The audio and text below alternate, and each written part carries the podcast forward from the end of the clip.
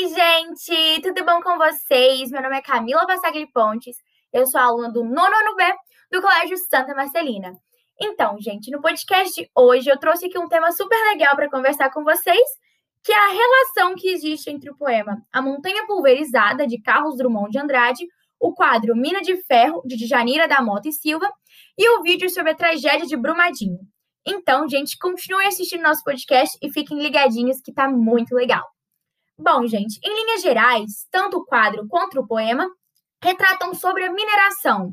Já o vídeo mostra as consequências dessa mineração, como, por exemplo, o rompimento da barragem em Brumadinho.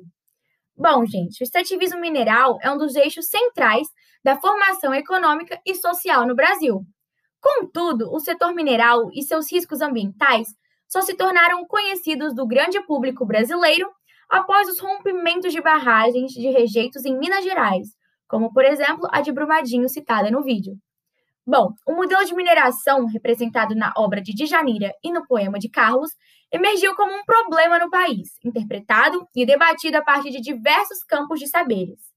Portanto, tanto o poema, o vídeo e a obra retratam sobre o modelo de mineração em Itabira, em Minas Gerais, e por extensão em todo o Brasil.